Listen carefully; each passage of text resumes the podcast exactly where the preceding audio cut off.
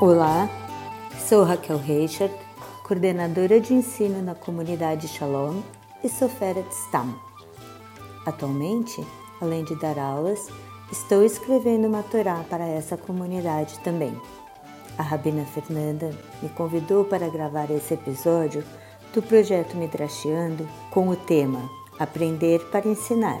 Estou muito feliz com isso porque, de certa forma, é um tema muito próximo e que norteia o meu dia a dia.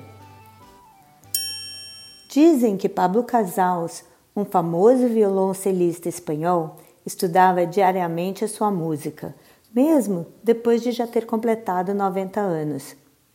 Uma vez, um repórter perguntou a ele: Por que, que o senhor ainda estuda todos os dias violoncelo? E ele respondeu: Ora, acredito que estou fazendo algum progresso.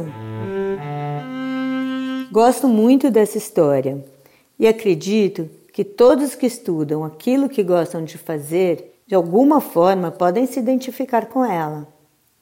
Sabemos e ficamos felizes quando percebemos que podemos fazer progressos e que podemos nos aprofundar um pouquinho em assuntos ou objetos que gostamos de pesquisar e que de alguma forma nos ajudam muito a entender a vida.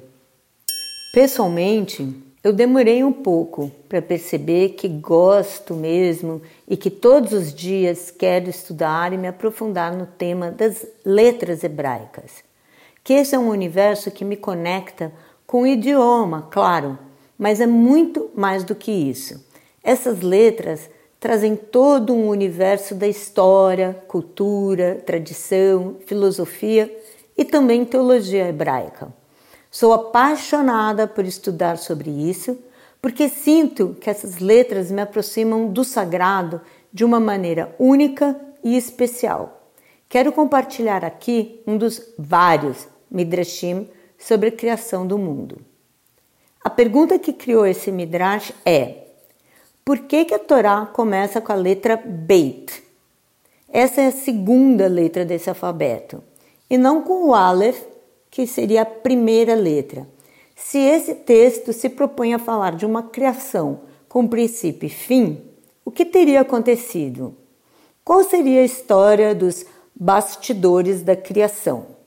A versão que eu vou contar agora foi adaptada de um livro que se chama O Alfabeto da Criação, do autor Ben Shon, que foi publicada pela Berman House pela primeira vez em 1954. É uma lenda retirada do livro do Zohar e começa assim: 26 gerações antes da criação do mundo, as 22 letras do alfabeto deixaram a coroa divina, onde foram gravadas com uma pena em chama. Se reuniram ao redor de Deus uma após a outra, cada uma delas falou e pleiteou que o mundo deveria ser criado através de si. A primeira a tomar iniciativa foi o Tav, que é a última letra desse alfabeto, dizendo: Ó oh, Mestre, Rei do Universo, que o mundo seja criado através de mim, pois a Torá foi dada ao povo de Israel. E Torá começa com a minha letra. Deus pensou, pensou e falou assim: melhor não. No futuro haverá finitude, a morte.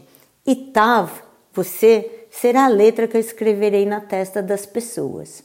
Na sequência, veio então a próxima letra, o Shin, e falou assim: Deus, então pode ser comigo que você começa a criação. Afinal, Shaddai é um dos seus nomes, o guardião das portas de Israel. Que tal? Hum, não. Sheker quer dizer mentira. Não vou começar a criação com a letra que a gente vai escrever essa palavra. Veio a próxima letra na sequência, Reis, e disse: Olha só a solução, Deus. Que tal Rosh, de Rosh Hashanah, cabeça, começo, início, que tudo, né?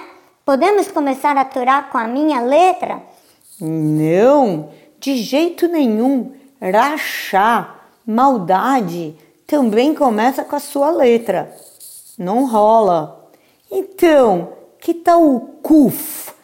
Essa letra de Kadosh, de sagrado.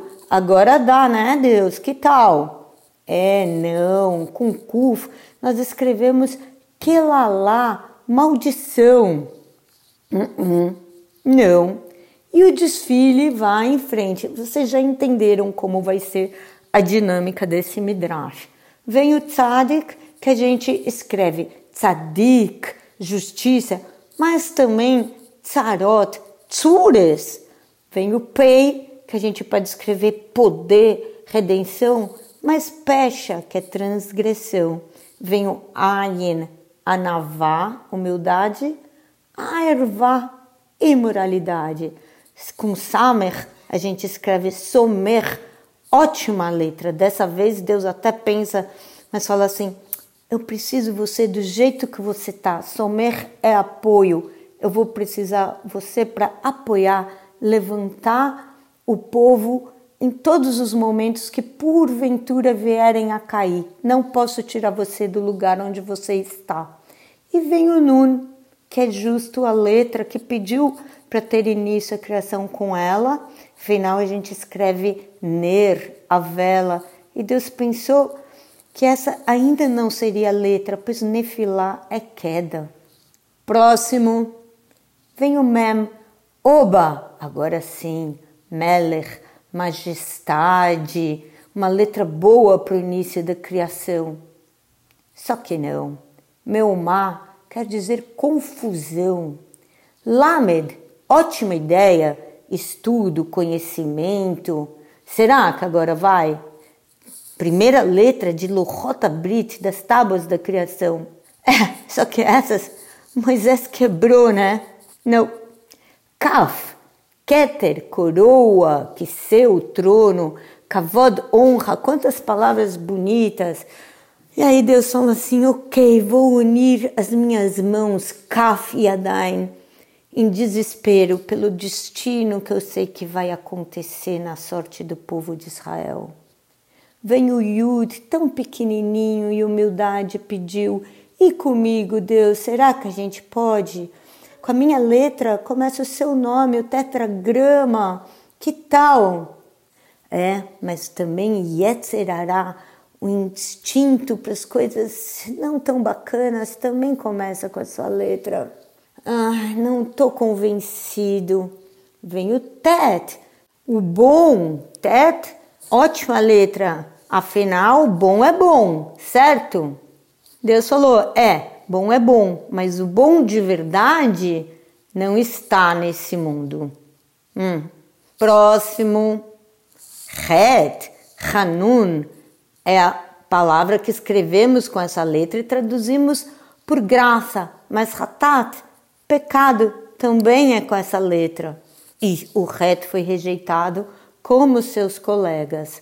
Vem o Zain, e ele baseou seus argumentos no fato de que o verso do Shabat, Zachoret Yom Shabbat, é tão importante, lembre, lembre do dia do Shabat, se inicia com essa letra mas ouviu como resposta: Você não me ajuda no trabalho da criação, porque com Zain também significa espada e é uma ideia um pouco bélica, de briga. Não, não quero essa ideia para Torá. E vem a letra Vav, e elas têm uma ideia, vamos de amiga, vamos juntas. Vem o Vav e ela traz o rei, e a gente muda a estratégia. Oh Deus, cria o um mundo conosco. Juntas a gente compõe também o seu nome, do tetragrama, do nome mais sagrado de Deus. Que tal? Hum, essa ideia de vir juntas eu gosto muito, mas vocês estão por demais ansiosas para serem usadas, talvez vocês queiram interferir nos destinos do mundo. Eu gosto, mas ainda não estou convencido. Vem o Dalet. Se essa letra iniciasse apenas a palavra da fala divina, davar, seria uma boa ideia. Mas também é usada para din, que quer dizer justiça. E um mundo apenas justo, sem amor, seria pleno de ruínas. E também foi desqualificado. Aparece o Gimel, que nos fala de gadola, de grandeza, mas não será escolhido porque Gemul, a retribuição, nos traria uma ideia de um toma lá da cá que não é favorável.